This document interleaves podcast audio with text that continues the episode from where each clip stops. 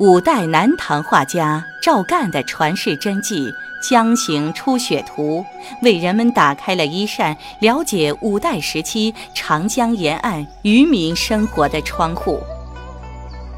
回顾整幅画面，我们既可以把此画看作是一幅山水画，也可以看作是一幅人物风情画。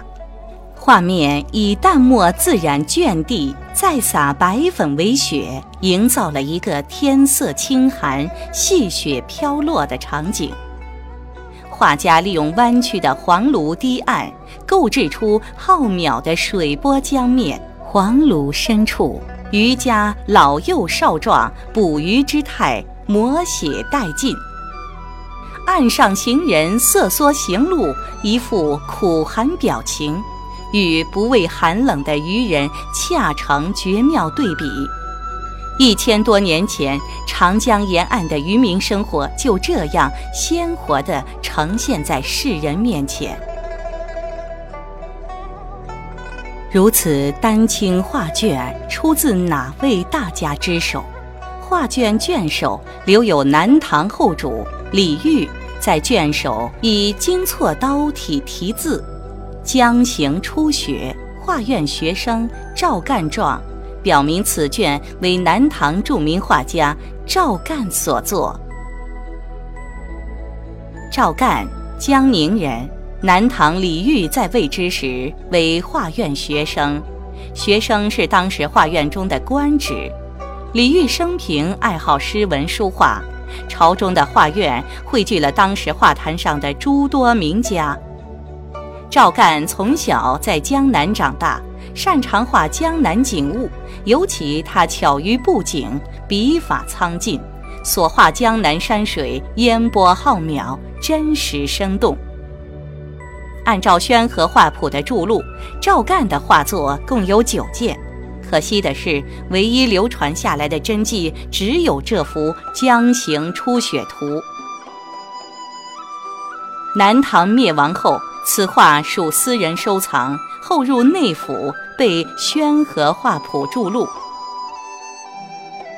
《江行初雪图》的前隔水有清高宗乾隆的行书御题，诗中有这样的诗句：“驴背可汗风打笠，江心鱼跃舟冲凌。”冰鱼冻蟹入盘火，谁家羊羔左软烹？造物不齐有如此，对之令人感慨增。表达了对渔民艰辛的同情。御题诗的后面是乾隆皇帝的御笔题签：“赵干江行初雪图。”符后有乾隆皇帝的御题。养心殿三希堂清玩真迹，托尾上还有天历二年十一月日进入奎章阁学士院点签两行字，后面跟着张景先、柯九思等十几个大臣的名字。这些文字记载着在元代天历二年，此画由奎章阁诸臣共同呈进元文宗的往事。元文宗在符中亲书神品上的平地，并前有天历之宝朱文印。元文宗的品题表明元朝宫廷对中原传统文化的接纳，同时塑造了元文宗艺术帝王的形象。怪不得乾隆皇帝在钱阁水的御题中赞曰。回章学士丹丘生一时法眼精品评。此画历经宋、金、元、明内府地藏，嘉靖间入严嵩之手，其后流传于吴仲庚、周敏仲、吴文长、梁清标、安宜周等鉴藏者之手，最后入清内府。